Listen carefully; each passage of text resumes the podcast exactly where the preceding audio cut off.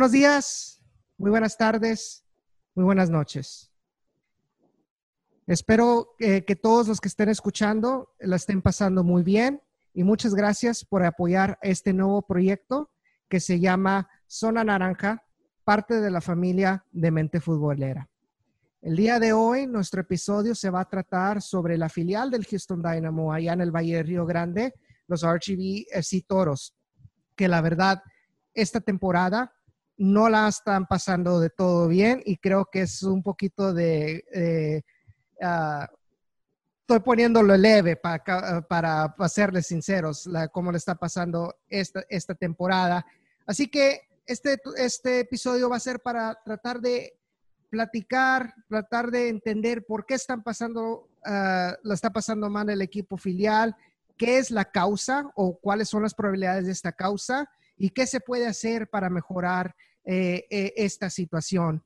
Y para, para ayudarme en, a platicar sobre, sobre este tema, eh, hemos invitado a, un, a, un, reportero que ha tenido este, años uh, cubriendo al Houston Dynamo en Telemundo Houston y también últimamente ha estado este, presente cubriendo a los RGVFC Toros eh, eh, en, estos últimos ah, años y quisiera y darles la gran invitación a, mi amigo Héctor Zapata. Héctor, ¿cómo has estado?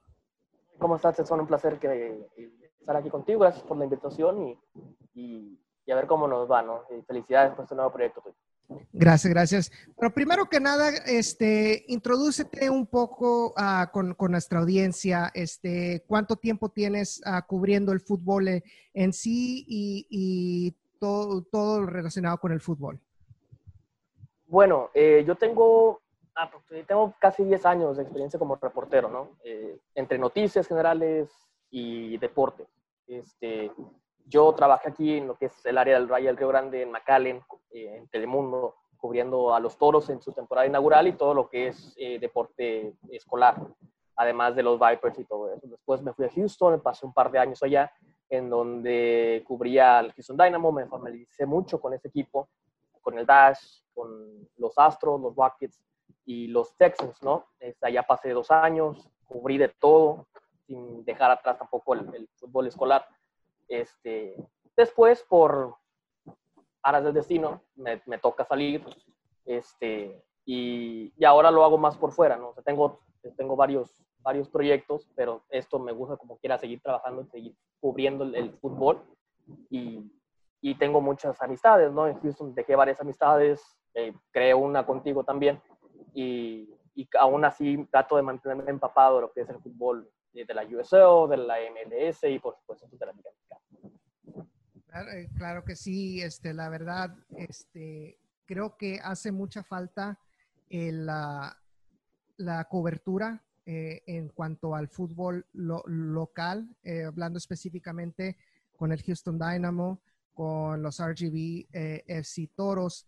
Este, yo creo que la primera pregunta, ya que hemos tomado este tema, eh, una de las cosas por la que al principio, en los primeros años, mucha gente, o sea, yo, yo viví, yo viví aquí en el Valle ah, hasta el 2017 que me moví para Houston. Entonces yo aquí estuve como aficionado eh, de los toros en, su, ah, en su año inaugural. Eh, pero una de las cosas que, que, mucha gente de los que, de los de la porra, decían era de que no había tanta cobertura sobre eh, el equipo específicamente ah, por parte de, los medios ah, locales. Eh, y fue una de las razones también por la que yo decidí ah, crear la, cuenta en su tiempo, se llamaba La Carga Naranja eh, en, Twitter, para, para tratar de, de lo que yo conocía al Houston Dynamo, a, hacer, a, darlo, hacerlo público, lo que se tenía que poder, se podía decir públicamente. Pero mi, primera pregunta, tú que has estado eh, dentro de lo que es ah, los medios tradicionales, como se puede decir, eh, ¿tú estás de acuerdo con, con, ese con pensamiento de que mm, no había mucho? ¿Y por, y por qué es la gente crece, por qué crees que la gente piensa que no hay mucha cobertura sobre el equipo? Es que hay ciertos factores, ¿no? Eh, hay que ver el mercado en el que está el Valle, eh, la importancia, el tipo de prioridad que, que, que hay dentro de, del Valle en, en, lo que se refiere a, qué deportes están cubriendo. Hay que recordar que en el Valle se sigue mucho el fútbol americano escolar y cuando empieza la temporada la prioridad número uno es ir a cubrir esos partidos. ¿Por qué? Porque es lo que la gente quiere ver, es ver a sus muchachos en la televisión por, por, porque se juega fútbol americano escolar cada viernes es lo que la gente quiere ver. Entonces, la prioridad número uno cuando está la temporada de fútbol americano es esa. Eh, ahora, no coincide tanto con el fútbol de la USO porque la temporada es un poco más larga, empieza en marzo, aproximadamente termina más o menos en septiembre, octubre. Eh, entonces, ahí se van cruzando muchas, muchas prioridades. ¿Por qué? Porque el, hay que entender que el equipo de los Toros es un, es un equipo muy joven, tiene apenas cinco años o está apenas en su quinta temporada. No ha ganado nada. Y eso, para un, para un reportero, para, para el medio, cubrir a un equipo que no ha ganado nada, pues te da la, la opción de, de, perderte dos, tres, cuatro partidos y solamente actualizarte, o que cómo va el equipo, ah, que ganaron, muy bien, lo pongo. Perdieron, muy bien, lo pongo. Pero perdieron mal, eh, más o menos. Vamos a ver qué, qué más hay. Y se va, se va, se va enterrando, ¿no? Conforme van entrando más noticias deportivas. ¿Por qué? Porque la prioridad número uno, al menos a mí me tocó así, era cubrir el deporte local. ¿A qué me refiero? Al deporte escolar. Ya después viene los Vipers, el RGB, y ya después viene la MLS. Me tocó también vivirlo en, en Houston. En Houston la prioridad número uno son los Texans. No, vas no van a hablar nada más más que Texans. Después siguen los Buckets o los Astros, dependiendo quién tenga mejor récord. Después viene el Dynamo y si a duras penas y si hay tiempo, el Dash. Y eso te estoy diciendo porque a mí me tocó. Yo siempre traté de integrar, al menos hablo en mi experiencia, en lo que yo hacía. En mi segmento hablaba de todos, claro, porque me pedían que hablara de fútbol de americano, básquetbol, béisbol. Y después siempre metí al, al, al Dynamo y trataba, trataba por lo general de meter al Dash, porque al final de cuentas era un equipo de la ciudad, ¿no? Este, y aquí, pues, a mí me tocó cubrirlo un año eh, y dio la fortuna de que el equipo llegó a cuartos de final en su temporada inaugural. Era algo como llamaba demasiado la atención porque todo el mundo tenía presupuestado que al menos el equipo jugara bien. Nunca, nadie, nadie se esperaba que, que Wilmer viniera a, a crear un equipo que no solamente jugara bien, pero que sacara resultados y que terminara segundo de la tabla general en la conferencia del oeste y que terminara con 41 puntos no, 51 puntos, perdón. Y con diferencia positiva de goles y que estuviera, y eso, literal, a minutos de llegar a la semifinal. Yo estuve en el partido contra el, Oklahoma Energy. Eh, eh, en ese partido se va arriba 2, a 1-0, empata Oklahoma City, anota Eric Bird el 2 por 1 y faltando minutos les anotan dos goles todos quedamos así como que, ¿qué pasó? O sea, ¿qué pasó? Wilmer no se, no se lo creía, Wilmer. La cara de Wilmer era, era de incredulidad total. Los jugadores no se lo creían. La gente que estaba, porque se, jugó en, lo que es el estadio de fútbol de la Universidad de Texas, eh, vaya al Río Grande, el, estadio de fútbol, soccer, y estaba lleno, y todos en shock, ¿no? Ahora, se esperaba que las, que las siguientes temporadas se construyera de lo que se había hecho ahí. Eh, Wilmer se va al Dynamo como nuevo entrenador y entra Gerson Echeverry. Eh, Fue Junior, eh, Junior González. Junior González, perdón. Este, y no pasa nada. Llega Gerson, no ha pasado nada. Entonces ahí te pones a pensar, okay, ¿qué se está haciendo mal? ¿En qué sentido? ¿Qué tanto eh, puede ser la, la, la, causa de que el equipo no, no trascienda, no? Este, y ahí yo creo que es la falta de, no sé, de, jugadores que, estén un poco, no digo comprometidos porque se ve que lo están, pero yo creo que, que un poquito más de talento o que realmente entiendan, ¿no? De que no, no tendremos el mejor equipo, pero al menos vamos a trabajar en conjunto para poder llegar lejos, ¿no? O sea, muchos de los, de, los equipos que, que, les faltan individualidades se, se, apoyan mucho en el trabajo colectivo. Lamentablemente, de lo que yo he visto esa temporada no tiene, ni no tiene muy poco de lo, en lo colectivo y aparte muy poco en lo individual para poder apoyarse en una jugada individual.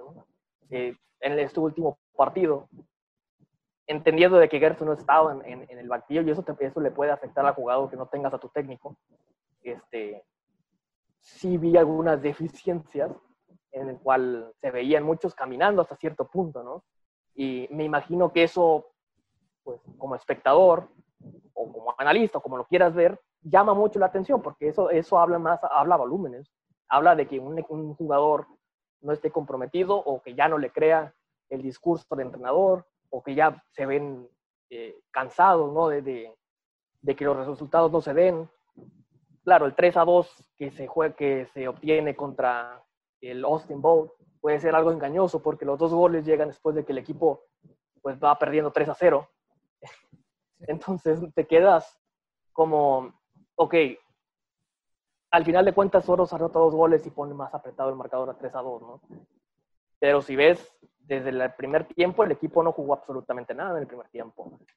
Le anotan dos goles prácticamente caminando. El primero es al adelantar líneas en una mala jugada, entra solo el jugador de, de, Austin y prácticamente está caminando a, casi la portería. En el segundo, la verdad, no sé cómo entró el balón. Es como tiro centro, pero salió desviado y se mete. Entonces. en, esa, en esa jugada yo tengo entendido, eh, eh, primero, una de las cosas, ya que estamos entrando analizando este, este partido, este, hay una cosa que, que, tú tienes bastante razón y creo que es algo que yo he platicado con, mi papá, siempre platicamos de fútbol, este, y una de las cosas que, me platicaba es la falta, como usted dice, de compromiso en alguno de los jugadores. O sea, ¿cómo tú te va, cómo tú como jugador profesional que apenas vas entrando, que apenas vas saliendo de la universidad, este, es cuando más debes de estar comprometido, no te digo del técnico, no te digo del equipo, o sea, con tu carrera, o sea, porque de aquí te están viendo otros equipos de que si no la llegas a dar con el Houston Dynamo, para empezar, que son los primeros que los que te están escauteando en el momento de estar aquí en Houston, eh, digo, en, en el Valle, o sea, puedes irte a otro equipo, pero si tú no estás poniendo el 100% acá, aunque sea por ti mismo, o sea, ¿cómo quieres tú avanzar eh, eh, en tu propia carrera? Y eran son las cosas que, que me estaba contando él. Ahora, en el, en el segundo gol, como tú dices, ves que el jugador de, Austin Bolt lleva el balón desde, desde la banda ah, derecha, está enfrentándose a Kyle Adams. Kyle Adams, en vez de, mantener su territorio y forzar al jugador que, que, él tenga que tratar de burlárselo a él, se sigue, eh, se sigue haciendo el movimiento para atrás, le sigue cediendo espacio al delantero del Bolt, manda el tiro centro, y lastimosamente le rebota a, Castellanos y entra, y entra el gol. Pero como, como, como dice usted, en muchos de los jugadores siento una falta de compromiso eh, en querer dar el 100. Creo que se, la, están mentalmente golpeados. Por eso yo creo que empiezan a caminar. El compromiso va mucho de la mano del, del éxito, ¿no? O sea, empiezas a jugar a buen ritmo, empiezas a, jugar bien, a, tener buenos partidos, a ser importante, a tener eh, momentos que decidan en un partido, no sé, la, victoria, ¿no? Pero, por ejemplo, empezás, eh, por más ganas que le empiezan a echar, eh, por más ganas que quieran jugar en conjunto y llegar a crear más oportunidades de gol, porque no, tampoco hay que negarlo, el equipo generó oportunidades de gol, pero le faltó meterla.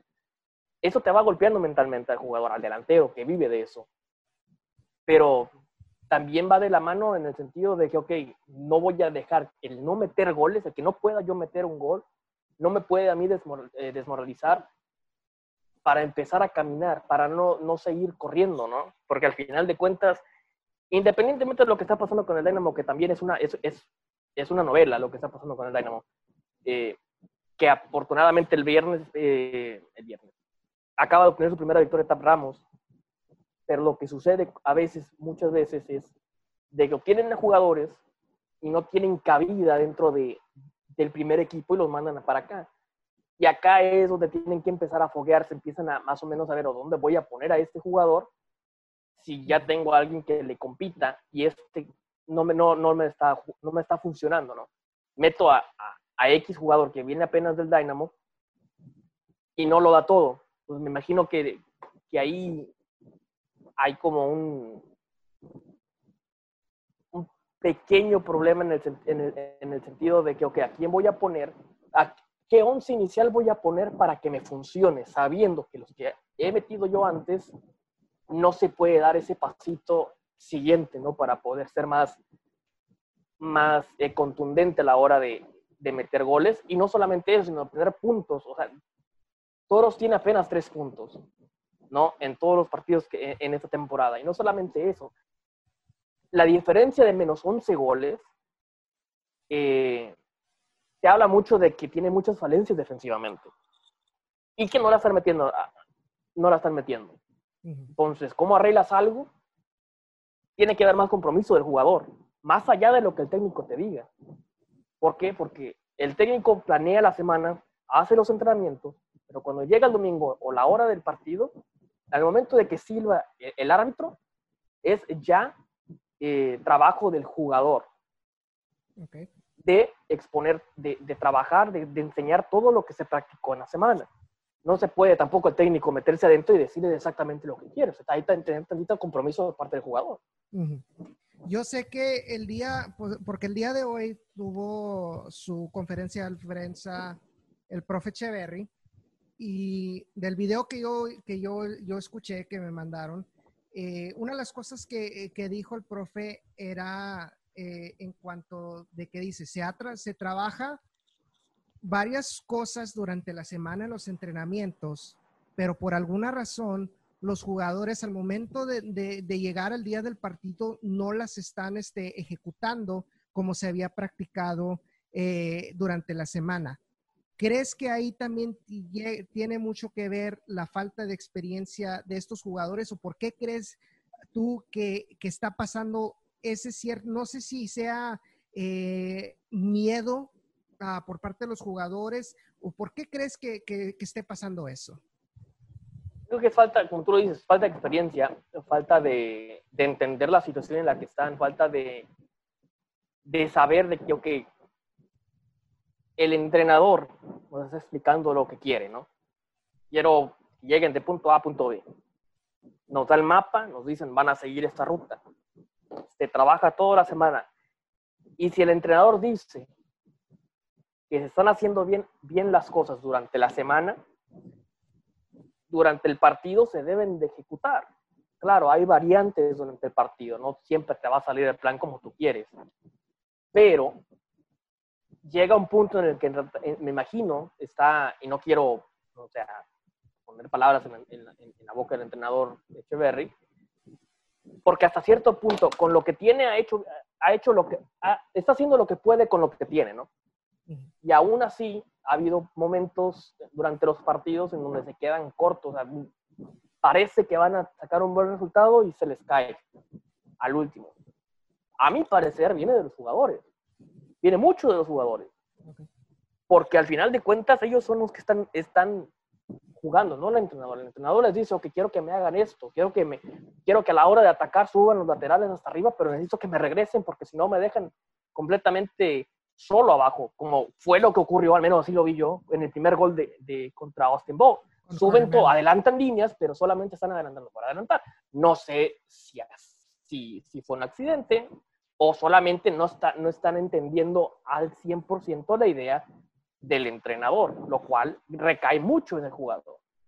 Una de las cosas en ese gol que a mí no me pareció fue que Carter Manley tiene como varios segundos donde está viendo de frente que Billy Forbes de Austin Bold va corriendo solo. McHugh tiene su marca, Castellanos tiene su marca. Está solo enfrente de él. Carter Manley ve a este Billy Forbes.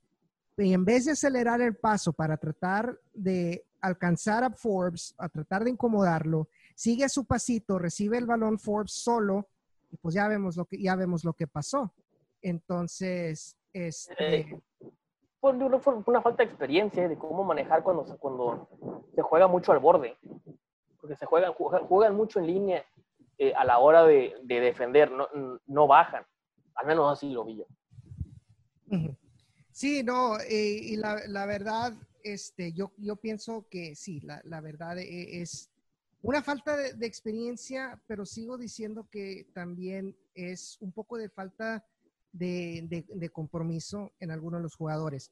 Uh, pero otra de las cosas que yo quisiera también recal recalcar es, ahora hablamos de la, la, la, defensa, pero a la ofensiva, la, verdad, con los que hemos tenido, no han, no han dado. O sea, veo, vamos a poner un ejemplo de Garrett McLaughlin, jugador que se le venía, este, se platicaba buenas cosas de él saliendo de SMU eh, a nivel colegial, pero lo ves en estos partidos con los toros y la verdad no te ha producido nada.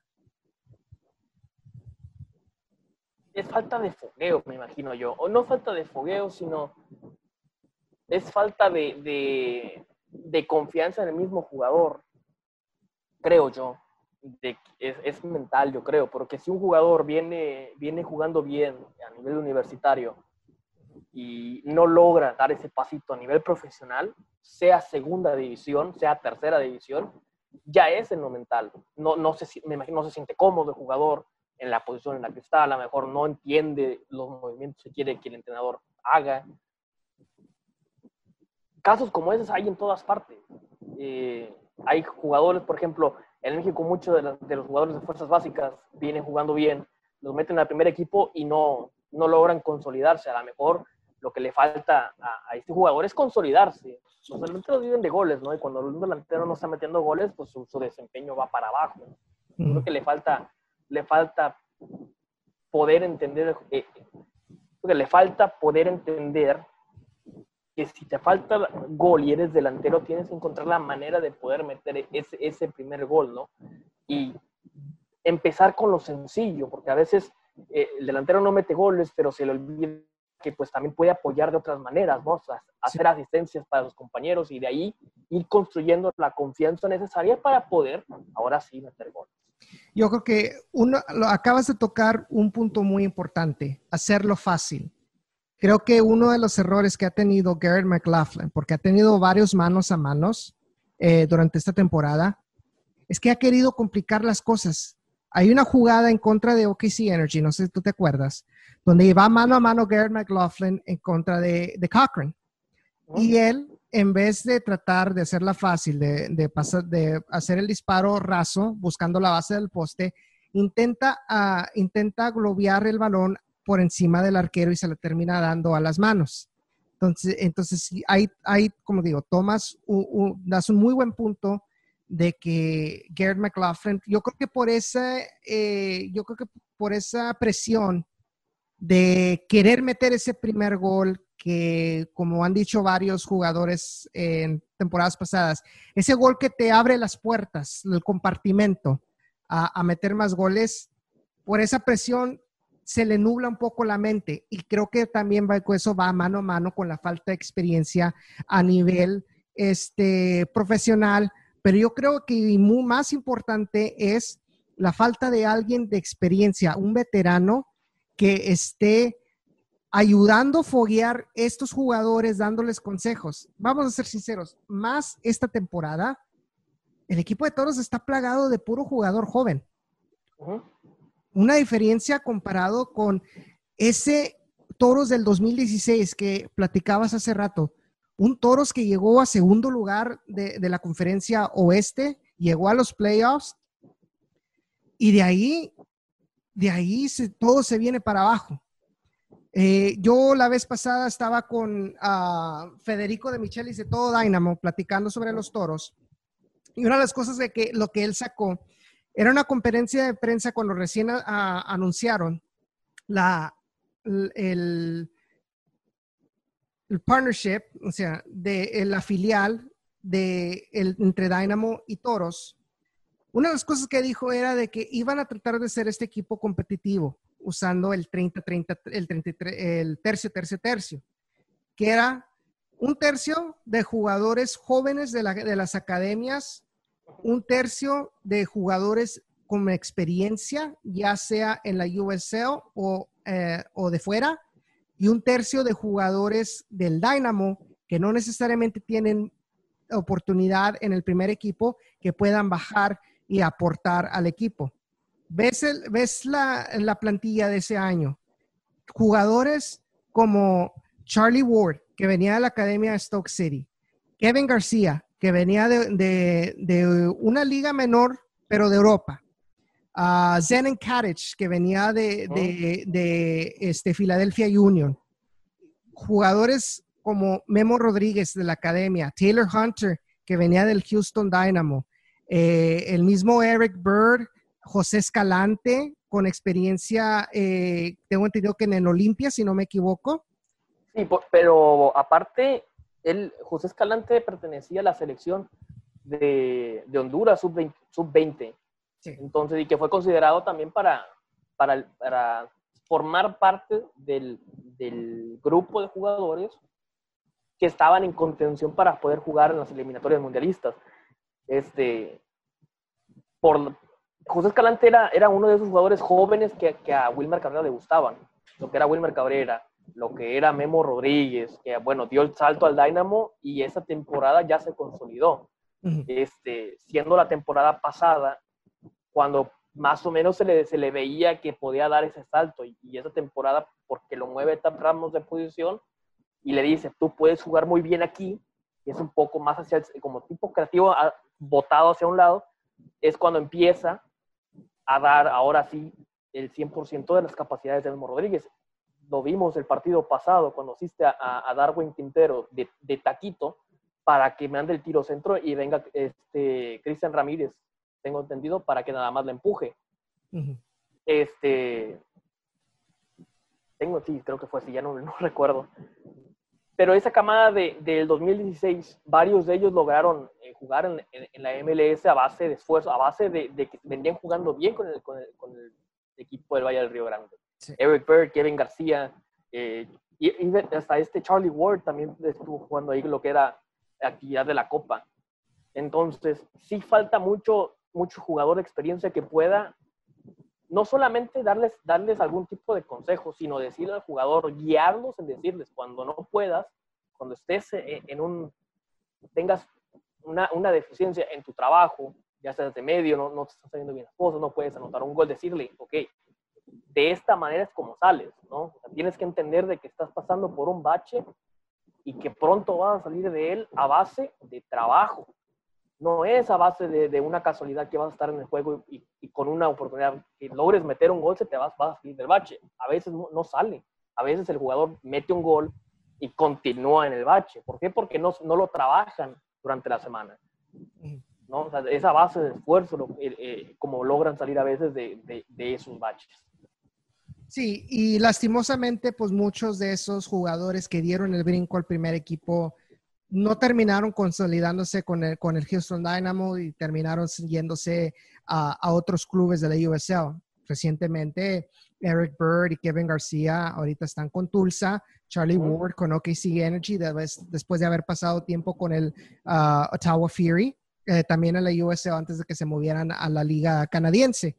Este, pero el que terminó siendo afectado bastante fue la filial el, del, eh, los RGBS y Toros. ¿Por qué?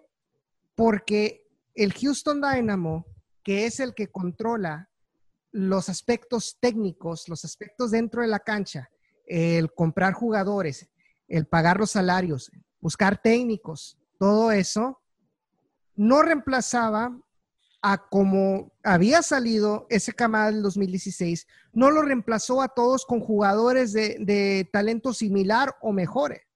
Quisieron traer mejor, enfocarse en traerse puro jugador saliendo de la universidad y, o jugadores que venían saliendo de la academia. Los únicos jugadores que puedo decir yo que hicieron el intento de traer a alguien con experiencia fueron el caso de Carlos Small, que venía de selección, de la selección de Panamá, de las inferiores, también tuvo minutos con el primer equipo de Panamá. Eh, Malik Foster, que fue nada más un préstamo que duró muy poquito, y Michael ah, Salazar. De ahí en adelante fue, fue puro jugador joven. Entonces, otro de los problemas que ha tenido, a mi, a mi parecer, no sé cómo lo, lo veas tú, es ese tendencia, esa tendencia del Dynamo de agarrar jugadores a media temporada. Los jugadores que te están riendo con Dynamo los agarra media temporada para llevárselos al Houston Dynamo. Es que, para mi entender, era. Cuando me tocó a mí, todos les preguntaban de quién era ese jugador cuando yo estaba cubriendo al Dynamo, que tuvieron ese, esa participación en la US Open Cup, en el cual le dieron contrato eh, corto a jugadores como Kevin García, a Eric Bird, a Charlie Ward, a, Memo Rodríguez, fue para cubrir, para que hubiera más eh, rotación entre, entre, la temporada de la MLS y la US Open Cup. No puedes tampoco exigirle tanto a tus jugadores del primer equipo de la que están en la MLS, porque juegan 32 juegos o 33 juegos al, al año en la temporada y luego sumarle otros, ¿qué serán? Otros 15, 16 juegos, ¿no? no, no, no, están condicionados para jugar cada tercer día como lo están en Europa. Ahora, para poder cubrir esos, esos puestos, ahí se beneficia mucho el Dynamo porque tiene a la filial, ¿no? Y, y las reglas te, te, te, dan oportunidad de poder ir, sacando los jugadores y darles un contrato y, que te apoyen eh, en, en, en, en, la temporada. Tocas un punto muy bueno porque si, el equipo va a hacer uso de jugadores de la filial, el equipo filial, en este caso los toros, debe de haber o de hacer algún tipo de planeación para poder cubrir esos puestos que probablemente se vayan a desocupar, ¿no? Este, se lo podemos achacar a que falta, a que falta planeación para poder eh, ver cuando, eh, si el Dynamo se va a llevar a jugadores para cubrir, para que participen eh, en, dos torneos y tener materia prima para dos torneos y, los toros se quedan muy debilitados por porque salen esos jugadores, ahí, ahí es por falta de planeación de los toros. si el equipo filial planea y si en lo deportivo el que está a cargo es el Dynamo, tú puedes decirle al Dynamo, me imagino, ¿no? tampoco no no sé mucho, decirle, ok, me vas a, necesito prepararme con ese tipo de, con esta cantidad de jugadores, porque ya, me ha pasado en el pasado, te me llevas jugadores y yo me quedo acá plaqueando porque no tengo quien me cubra esas posiciones y terminamos perdiendo puntos en la tabla. Si, si, si a esas vamos, ¿no? Entonces, hace, hace falta mucha planeación para poder ver las falencias que tiene un equipo y que pueda tener más adelante. Sí, uno se imagina bajo, lo, bajo los términos de, lo que es una filial normal, por así decirlo. Vamos a poner eh, en el caso de lo que es una alianza como lo hay ahorita entre eh, San Antonio y New York City FC o con ah, Minnesota United, vamos a poner el ejemplo de el portero que tenían a principio de temporada San Antonio con St. Clair, donde, o sea, donde el equipo todavía podía tener cierta voz de, poder armar su propia, su propia plantilla. Son un equipo independiente con una alianza de, con la MLS, que no dependen mucho del equipo de la MLS para formar su, su equipo. Y, claro, ya perdieron a, su portero, pero estaban bien planeados porque ya, tienen, ya tenían a Matt Cardoni atrás al, para, para, el momento de que subiera Sinclair de regreso con Minnesota. Pero vamos con el, pero con el equipo de Toros, tal parece que así no es.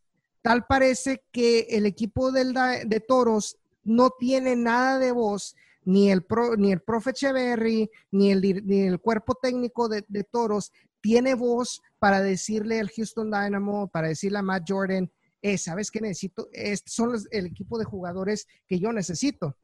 ¿Qué mejor ejemplo esta temporada? ¿Qué es lo que se necesita ahora? Dentro de lo que cabe, los, eh, eh, los juegos, había jugado decentemente la, línea, la línea defensiva, especialmente Castellanos. O sea, es, es un jugador que esta temporada está teniendo unas este, actuaciones espectaculares para el equipo. pero la, de, la delantera no te, no, no te está funcionando, no te está metiendo goles, te está metiendo muy poquitos. Pero ¿qué es lo que te manda el Houston Dynamo? Te manda Kyle Adams, te manda Eric McHugh, te manda puro defensa, siendo que no necesitas defensa.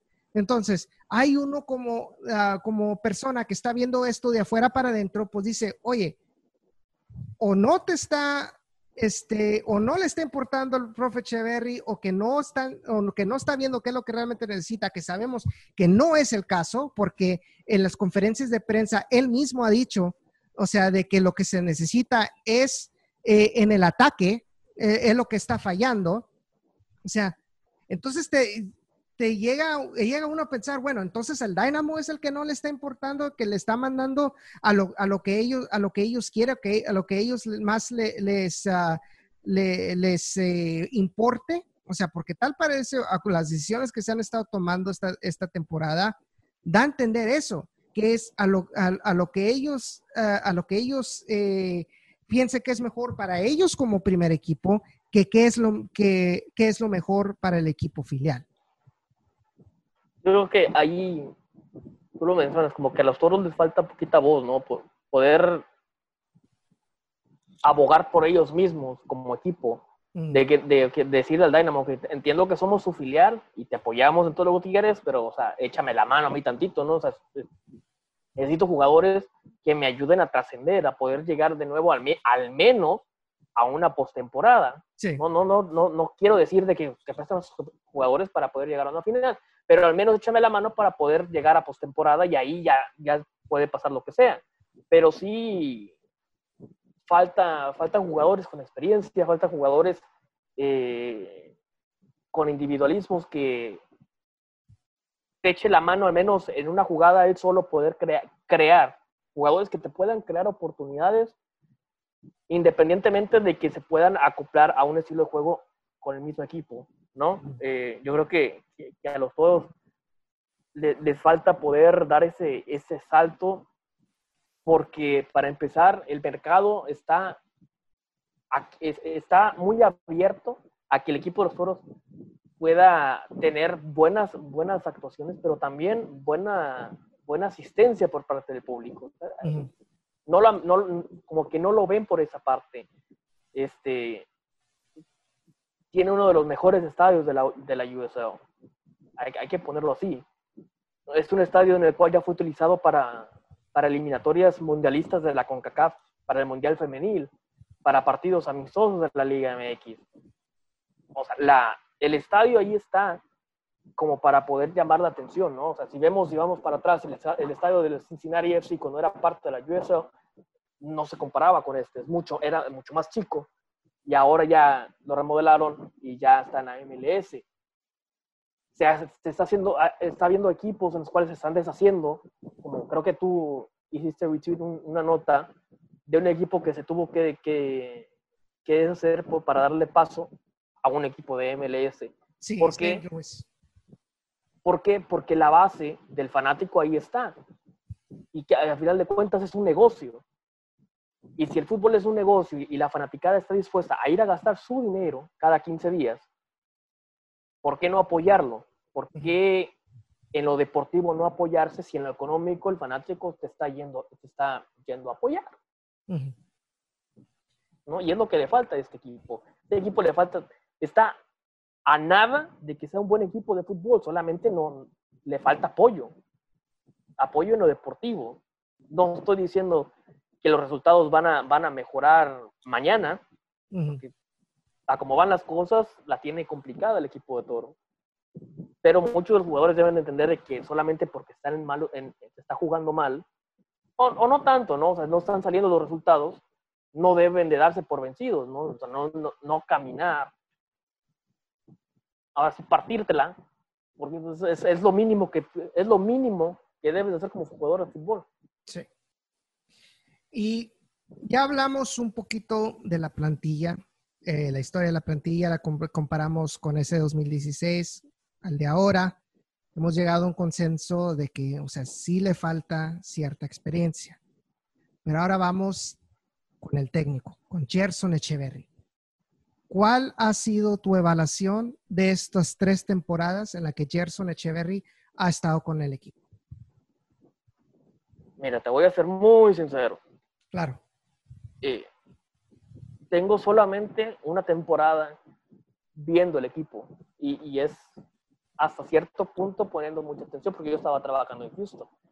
Eh, tengo tres partidos en el cual me estaba empapando con, este, con, con, el equipo, entonces mi opinión sobre, sobre Gerson eh, no es 100%, no, no, porque no lo he seguido, hay que ser sincero también.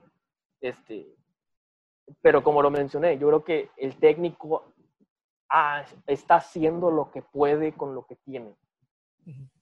Y lamentablemente el equipo que tiene no le da para más. Entonces, creo que cuando te falta dar ese pasito, lo, único, lo, lo que puedes hacer es que el equipo entienda lo que estás buscando y hacer que el equipo entienda lo que, lo que estás buscando para que lo demuestre una vez que salten al terreno de juego. Creo que muchos jugadores no han entendido esa parte.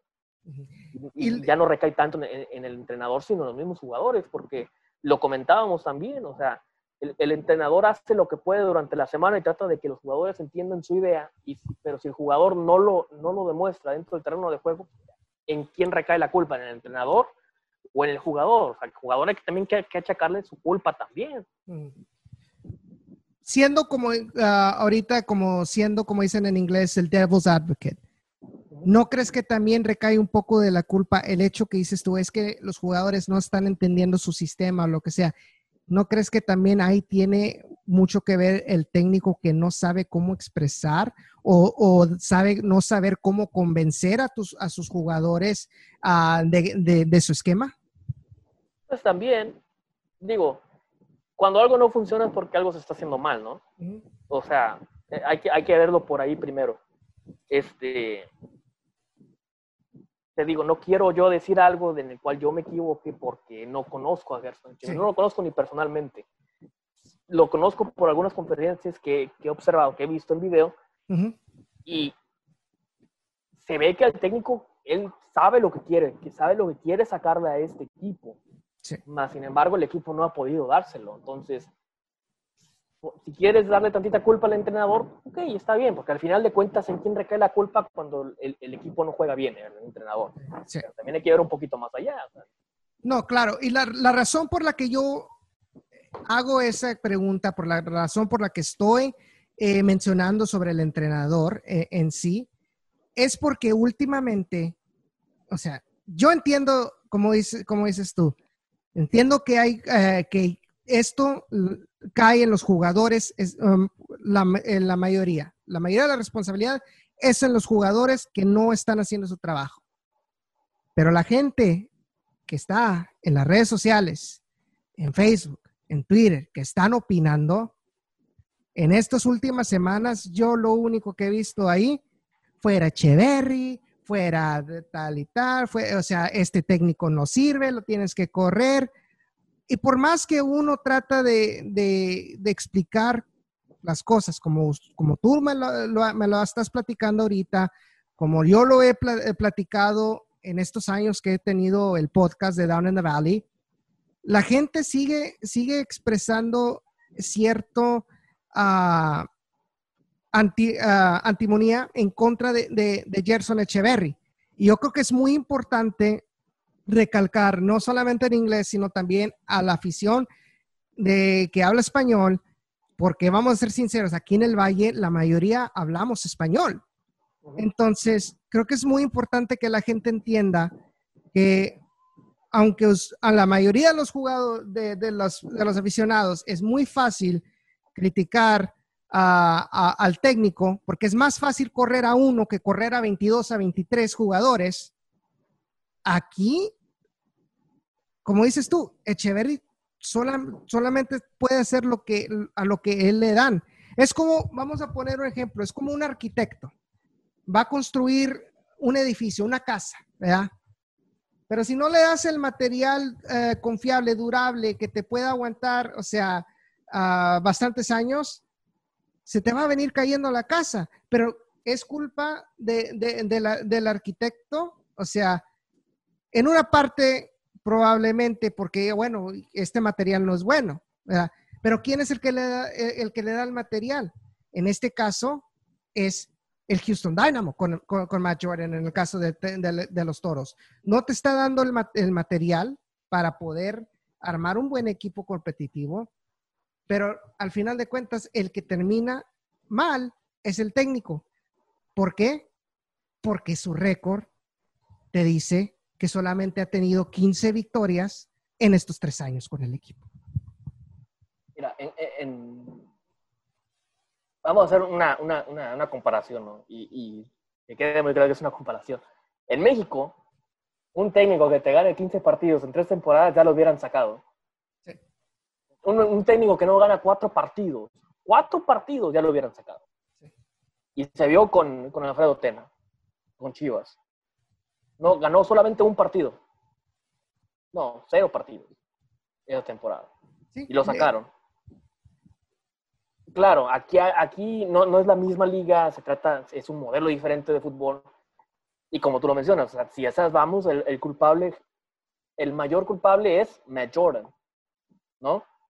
Que en Houston mucha gente ya no lo quiere, mucha gente lo quiere sacar. Y no solamente él, sino al, al, a los dueños también. Porque no le invierten, porque los jugadores que vienen no son jugadores eh, de renombre, vaya podríamos decir que Darwin Quintero, ¿no? Pero Darwin Quintero solamente lo conocen gracias a que jugó en, América o en Santos. El Cubo Torres hasta cierto punto, pero eh, el Dynamo no tiene jugadores y no se va a hacer de jugadores que sean mediáticos, porque para empezar no tiene el dinero para poder contratar a un jugador que sea mediático del tamaño del Chicharito, ¿no? Por mucho muchos lo querían, muchos habían dicho, ah, porque hubiera sido perfecto, ¿no? Que Chicharito jugara a Houston pues no, no hay capital para poder gastar en un jugador como el Chicharito. El salario de él hubiera sido como de cuatro jugadores del Dynamo, no, se puede. Es, es, por ejemplo, lo que está sucediendo con Messi. Muchos jugadores lo quieren, pero ¿quién le va a pagar el salario de 100 millones de, dólares por, temporada? Nadie. El Manchester City, el PSG, ya dijo que no. Entonces, los técnicos que tiene el Dynamo, en Tap Ramos, lo tuvo Wilmer Cabrera, hacían lo que hacía o hacen lo que pueden con lo que tienen. El Dynamo, afortunadamente, en los últimos tres partidos, ha podido ya ¿no? entender la idea que quiere Tap Ramos. Y lo dijo en la, en la, conferencia de prensa contra, cuando ganaron eh, contra el Sporting Kansas City. Ganamos, sabíamos que, que, podíamos ganar, sabíamos que podíamos jugar de esta manera. Y Tap Ramos dijo, aún así, falta mucho por mejorar este partido no, no, se dejen engañar, falta mucho por mejorar. Quiero que se mejoren ciertas partes, quiero que me cubran ciertos espacios. Pero estoy contento de que se obtuvo la primera victoria. ¿Qué dijo Darwin Quintero? No, perfecto, ganamos, metí dos goles, jugamos bien, pero faltan muchas cosas por mejorar. Yo no veo a, ninguno de los jugadores de los toros diciendo eso. Solamente dicen de que, ok, tenemos que, tenemos que jugar mejor, estábamos para ganar, hemos creado opciones. Ok. Y yo no veo que de un partido a otro se vea esa pequeña mejora, ¿no? Es correcto, es muy correcto. los jugadores del Dynamo dicen cuando, cuando no se ganaba, cuando, cuando, se jugó contra el LAFC en el torneo, en esa burbuja, se empató a tres. Ramos estaba contento porque dijo, ese juego bien, ¿no? Contra Portland se pierde. Que dijo Ramos, hay que mejorar aquí. Se jugó bien acá, ciertos minutos, pero tengamos de hacer lo que veníamos haciendo. Se, empata contra el Galaxy en ese penal de último minuto. Y dijo Ramos, ahí yo me di cuenta que ya estábamos muy cerca de poder jugar a lo que yo quiero, a que mi equipo gane. Y los jugadores venían respaldando lo que decía el entrenador. Y se les veía. Había hasta cierto punto un, urgencia, ¿no? Para poder ganar ese partido. Y por fin se concreta contra el Sporting Kansas City, un partido donde se gana cinco goles a dos. ¿no? Jugó muy bien el Dynamo, muy bien, en una cancha complicada que, no, que el equipo no ganaba desde 2014. Y es la primera victoria de Tap Ramos. ¿Qué sucede con los toros?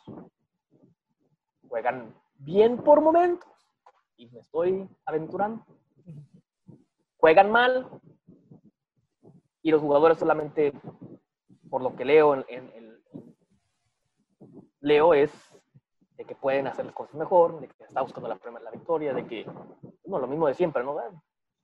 Hicimos lo que pudimos, no jugamos bien parte, empezamos tarde, es el último partido, eh, no podemos darle 45 minutos a, al otro equipo. Ok, ¿y qué vas a hacer para el próximo partido? Porque no has enseñado nada en las últimas actuaciones que me dé a mí entender de que hay una mejora. ¿No? Es, es, y entiendo, a lo mejor el técnico está frustrado por lo mismo, ¿no? Porque no, no ve por dónde. Pero ahí también hay un jaloncito, ¿no? Los jugadores. O sea, ok, está bien, pero ustedes, ¿qué onda? ¿En quién, entonces, lo que tú estás diciendo ahorita es de que ese jalón de orejas o esa presión tiene que recaer más en, el... Todos. No, por, para lo que voy es, por ejemplo, que los jugadores, ok, los jugadores están haciendo las declaraciones, pero no están respaldando lo que ellos saben que tienen que mejorar, no lo están haciendo.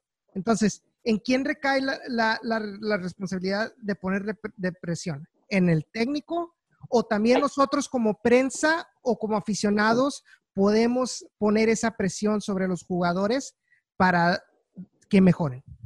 Mira, el aficionado está en todos sus derechos de reclamar, ¿no? Pues al final de cuentas ellos van, bueno, ahora no se puede, pero cuando iban, están en todo su derecho de reclamarle. Pues, ellos pagan un boleto para ir a su equipo ver ganar. No se gana y están en su derecho de reclamarle. Entonces, como prensa, claro, cuestionamos, oye, se está jugando mal, ¿qué se va a hacer? Pero hasta ahí, al final de cuentas, no, no podemos nosotros reclamarle porque pues, tampoco estaríamos cruzando una línea de, de ética. Entonces, más, más sin embargo, podemos cuestionar, ok, no se están haciendo las cosas bien, cuestionarlos el por qué y esperar ver ¿no? una mejora base a lo que, a, lo que, se está, a lo que están diciendo. ¿No? tampoco podemos reclamarle como prensa, al menos de mi punto de vista, tú como prensa no puedes irle a reclamar a un técnico porque, o sea, necesitan ganar. Ya, es, ¿no? Hay, una línea de ética en la cual no debes de cruzar como prensa. Está bien, cuestiona, y vas a lo que te están diciendo, entonces esperar. Y si, no, y si vuelve a pasar exactamente lo mismo, de que el equipo no gana, de que el equipo no corre, volverle a cuestionar. Oye, la semana pasada, se dijo que pues iban a mejorar, yo no vi una mejora. Eh, ¿A qué se atribuye eso? A, lo mejor el mismo jugador ya, ya no le compra el discurso al entrenador. Y es demasiado tarde para hacer un cambio de entrenador. Puede que se espere todo hasta la próxima temporada. Hay que esperar. Pero el equipo no está caminando.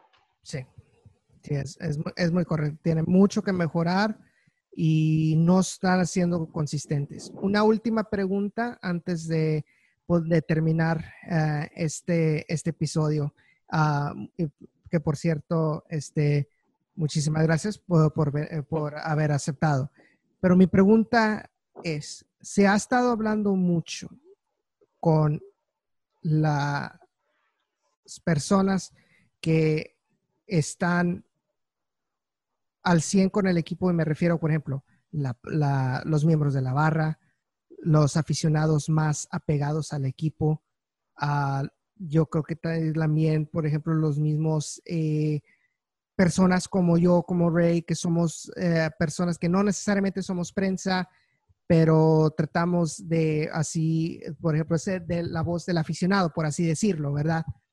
Pero una de las cosas que se ha tomado el tema últimamente, y no es la primera vez que se ha tomado, es la independencia de toros con respecto a Houston.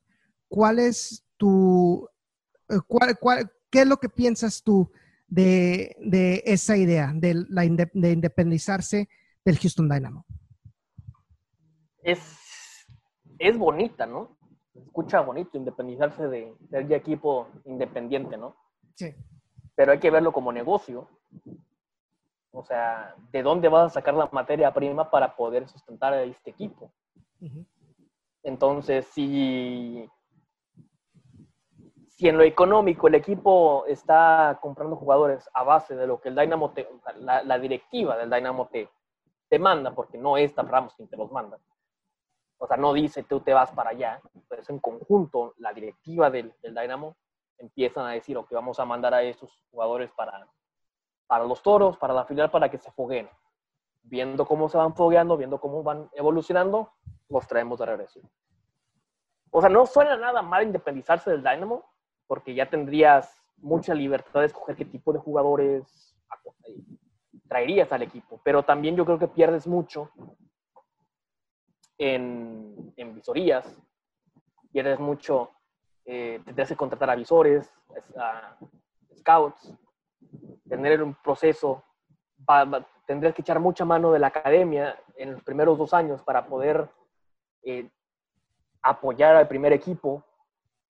No sé, eh, se escucha, es una, sería una muy buena idea ver cómo funcionaría el RGB independizante, no sé. Pero creo que la relación entre, entre los toros y el Dynamo se necesita hasta ahora. ¿no? no sé en un futuro si, real, si, la, si, la, si la filial o, o, esta relación se vaya a terminar, porque recordemos que es un contrato, es, eh, iba a ser, van a ser filiales hasta cierto punto, creo que es hasta el próximo año. Eh, hay que ver qué sucede, ¿verdad? Porque también el, siendo filial del Dynamo, el Dynamo muy bien puede decir, me voy a llevar el equipo a otra parte. ¿Y ahora qué pasa?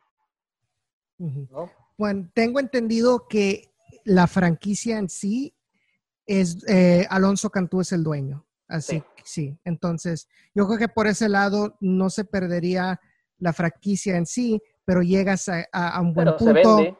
Exactamente. Llega el riesgo de que Alonso Cantú no puede con estos gastos que de la noche a la mañana van a tener que eh, eh, afrontar, enfrentar desde el momento de independencia, pues sabes que lo van a, lo, tratas de vender, puede que tengas suerte de que un otro empresario local o entre a, formar parte de un grupo de inversionistas, o viene, o es muy probable que venga alguien de fuera, compre la franquicia y se lo lleve. Y, ya, Te, quedas con un estadio que ya no vas a tener a alguien que lo esté usando por el fútbol y, te, y te quedas eh, y nos quedamos sin equipo.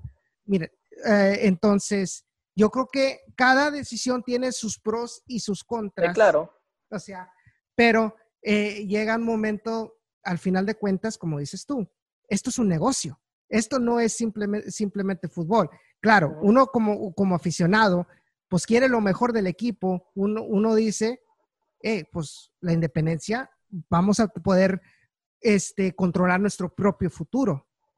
Pero al final de cuentas, Alonso Cantú lo que le importa es qué tanto billete puedo yo hacer con este equipo. mientras si el equipo se mantiene en números negros, el equipo no va a ninguna parte. En un momento que cruza números rojos, o sea, entonces ahí hay que ver qué sucede. Te digo, hasta el momento yo creo que la relación entre el Dynamo y los Toros está bien. No sé qué vaya a pasar el próximo año. No sé cómo se vaya a poner esto la pandemia, porque también eso es un factor muy grande, ¿no? Para los gastos, por todo eso. Y ver qué tipos van, qué, qué, tipo de jugadores van a llegar la próxima temporada. Esta temporada ya, ya, yo creo que es solamente ya ahora sí por compromiso, ¿no? Yo no veo a un equipo de toros que vaya, vaya a mejorar, y si mejora no va a ser mucho. Eh, es hacer planeación, ¿no? De una vez para el próximo año. Ver de quién nos deshacemos, a quién podemos traer, digamos, si van a seguir ese modelo de puro jugador universitario, puro joven, puro jugador joven, que es válido, ¿eh? porque a veces hay, hay, que tener en cuenta, o sea, se debe de apoyar también el talento joven, el talento de, de, las academias, ver, pero también tener muy buen ojo para ver qué tipo de jugadores van a dar el ancho, van a poder dar ese paso a, consolidarse para, para, para, el primer equipo. Mira, la plaza de los toros es una de las mejores plazas que hay en la USL. O sea, por lo que te, por, por el mercado, por el estadio, por lo que pueda pasar, ¿no? Y yo creo que, que lo que necesita este equipo es empezar a ganar para no solamente ser uno de los de, tener una buena temporada, sino para que el equipo, para que el Valle en sí, la gente del Valle en sí, comience a, invertir más en el equipo. Hay mucha gente que a lo mejor no, no están al 100, los resultados no se dan. O sea, no, no, no, puede, no se puede crear a un aficionado de la noche a la mañana. Son muy pocos y lo vemos. O sea, los que están ahí siempre apoyando son las barras. ¿Por qué? Porque son los que, se, los que invierten desde un principio. No importa el resultado, pero hay mucho aficionado que ve muy, mucho el resultado. Si el equipo no está caminando, el aficionado no va a ir. Y vamos a ser sinceros, muchos de, de los aficionados aquí en el Valle de Texas, aficionados de fútbol, ya tienen a sus equipos, ya tienen a Tigres, un América, a, una, a un Chivas. O sea, equipos que, que son de tradición un e, equipo a que la persona le va porque su papá le iba o su, y su abuelo le iba a las Chivas o a la, América. Eh, toros, no vas a formar una tradición con cinco años. Se tiene, se tiene que crear. Entonces. ya debe, perdón, pero ahí sí difiero, porque ahí sí yo creo que en cinco años ya debería de haber una tradición con el equipo, porque lo vemos con otros equipos. Ok. la, la, diferencia yo creo que recae mucho en los resultados, porque en la primera temporada de la mano los buenos resultados que hubo, que se llegó a un segundo lugar y que se llegó a unos cuartos de final, que pudo haber sido mucho más, porque mucha gente los ponían como candidatos a la final, por cómo venía jugando el equipo. Yo creo que, que ahí mucha, mucha de la base del fanático se, fue gracias a esos buenos resultados. Porque ahora, debido a los malos resultados que ha habido en las últimas cuatro temporadas, muchos de esos aficionados se han ido. Porque, me, por ejemplo, yo me pongo en su lugar. Ok, está bien, está el equipo. Pues vamos a ver un partido, ¿no? De los toros. ¿Para qué? ¿Para que pierdan? Yo no voy a gastar un dinero a ver un equipo que va a perder. ¿Por qué? Porque la conexión aún no existe debido a la falta de resultados. Hay que ser sinceros, muchos de los fanáticos no, no son fanáticos al 100 solamente porque les gusta el equipo. Fanáticos porque van, van a ver al equipo ganar. Si el equipo va ganando, el aficionado va a ir un equipo de base de resultados y de buen fútbol. Exacto. Que no tenemos ahorita. Aún no. Espero en un futuro pueda dar ese cambio, porque la verdad, o sea, si lo pones a comparación, el otro equipo profesional que existe en el Valle son los Vipers. ya, y es un equipo que ha quedado campeón ya tres veces, ¿no? Y, ¿cuánto tiene el equipo de, de, los Vipers? 15 años. Por ahí, sí, parece que sí. Entonces, en 15 años tiene tres títulos, uno cada cinco años. Sí, cada uno cada cinco años. Eh, los toros tienen unos cuartos de final y ya. Quiere decir que esperemos que en las próximas temporadas empiece a ver, ese cambio. Pero yo, yo sí tengo mucha fe de que el equipo de los toros pueda ser un equipo de la USO que se convierta en un equipo fuerte de la USO, ¿no? le falta ese pasito y, lastimosamente en las últimas temporadas no se han dado los resultados. Y no se dan los resultados por mal juego, por porque a lo mejor el, el jugador ya no le cree al entrenador, el entrenador no logra, no sé, que le entienda al jugador. Ah, hay muchas variables, simplemente no se entiende. No, no sé, es, es complicada la situación con los todos, porque pues ves al entrenador que, le echa ganas y que se la está partiendo, la verdad, porque sí se la está partiendo, pero no da, no da el ancho. Y uno quisiera saber por qué. Eh, tienes bastante razón en eso. Ojalá que, que, todo esto cambie en caso de que sí se mantenga la relación con el Dynamo yo creo que el hecho de tener a un técnico del primer equipo como lo es Tab Ramos, un, técnico que ha trabajado con inferiores eh, casi toda su, carrera como entrenador eh, de Estados Unidos, eh, que sepa cómo poder identificar los jugadores jóvenes talentosos para poder, si, si se va, si el equipo de toros se va a seguir ah, formando basando en, jugadores jóvenes que tengan el talento para, para, poder ser, ser competitivo. Ahora, no sé si tú, tengas confianza en Tal Ramos, entiendo que tiene muy poquito tiempo en, e, e, el, en el, puesto, pero esperamos que, así, que así sea en caso de que se logre mantener esta relación. Mira, yo le pregunté el martes, el lunes de esta semana a Tap Ramos, en la conferencia previa al partido del miércoles. Yo le pregunté, eh, sí, el miércoles. Yo le pregunté sobre um, Alfonso Davis, porque el domingo ganó la Champions, ¿no? Y, Alfonso Davis jugó en la USL y jugó para, para la MLS. Y lo que me dijo fue que lo que está haciendo Alfonso Davis es demostrar que jugadores de mucho talento en la MLS. Pero va más allá. El entrenador dice que hay que tenerle confianza al jugador joven para que él te demuestre que tiene talento. Es, como entrenador lo identifica y es el mismo jugador que tiene que demostrar y tomar ventaja de la oportunidad que se le está dando. Porque Tab Ramos dice, muchos entrenadores prefieren a ese jugador de 27, de 30 años, porque ya están fogueados, ya están probados y ya saben a lo que juegan. A diferencia de, traerte a un jugador joven de 18, de 19, de 20 años y darle la oportunidad porque no sabes, si aquí, no sabes qué te va a dar. Pero si le demuestras esa confianza, el jugador te va a redituar. ¿No?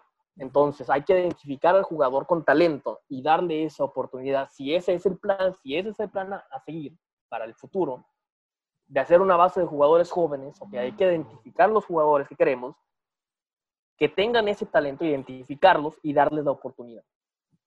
Si no, si no se llegan a consolidar, ok, trabajarlos y encontrarles otra función, ¿no? Encontrarles que a lo mejor no son eh, buenos jugadores individuales, pero si los pones en un sistema de juego, le van a sacar mucho provecho a ese jugador. Hay jugadores así, jugadores que no son, que no tienen mucho talento individual, pero juegan muy bien en equipo.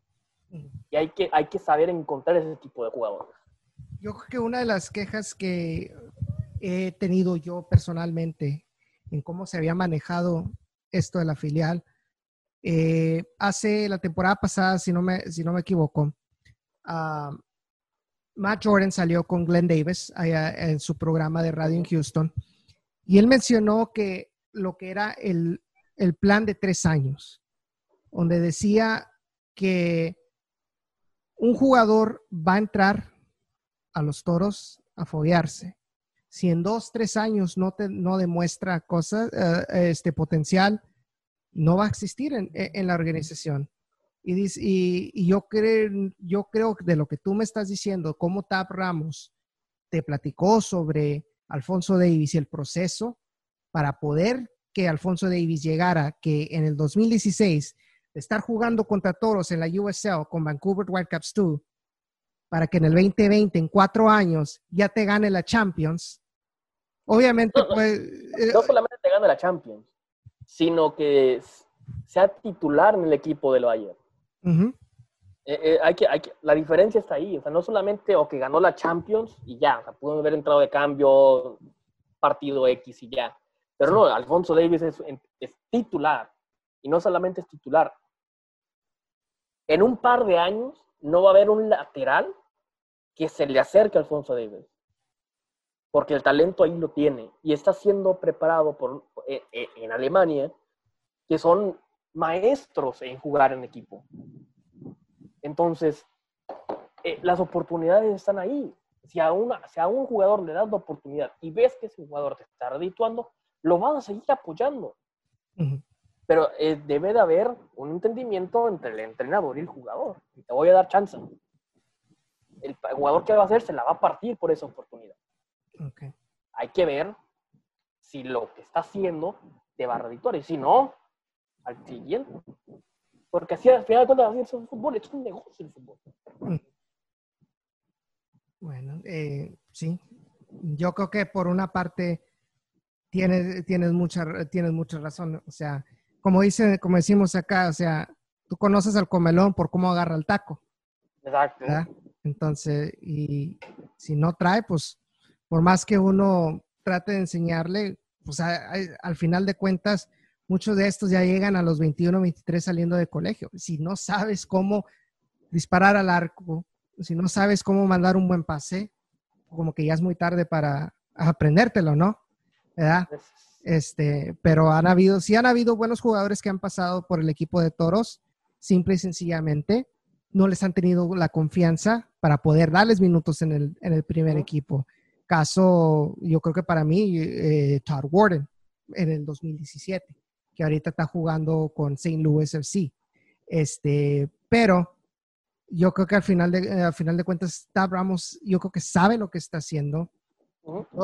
Roma no se va a construir en el mismo día, ya sea con el Dynamo, eh, él imponer su, su, este, su esquema, su idea táctica eh, con el Dynamo y también, también con los toros. Yo creo que también ahí ah, pienso que, claro, me contradigo a mí mismo, pero en mi opinión personal, pero ya viéndolo con un análisis, como dices tú, un poco más frío, un poco más este, analítico, pues sí, o sea, contar, eh, yo creo que Tab Ramos tiene las ideas que probablemente sea lo que necesita esta alianza entre los dos equipos para que pueda funcionar esa maquinita como, como un Toyota, o sea, o sea, de que te pueda rendir varios años y no como, como otras de que, oye, para la semana que compraste el carro nuevecito ya te está, eh, ya, ya, te, ya, te, dejó varado eh, a la orilla del camino, o sea, pero solamente el futuro lo dirá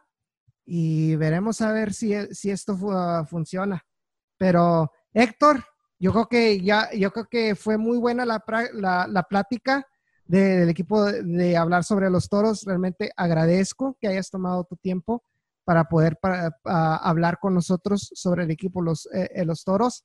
Este, ojalá, yo creo que, que mañana eh, se pueda conseguir un buen resultado en contra de San Antonio FC.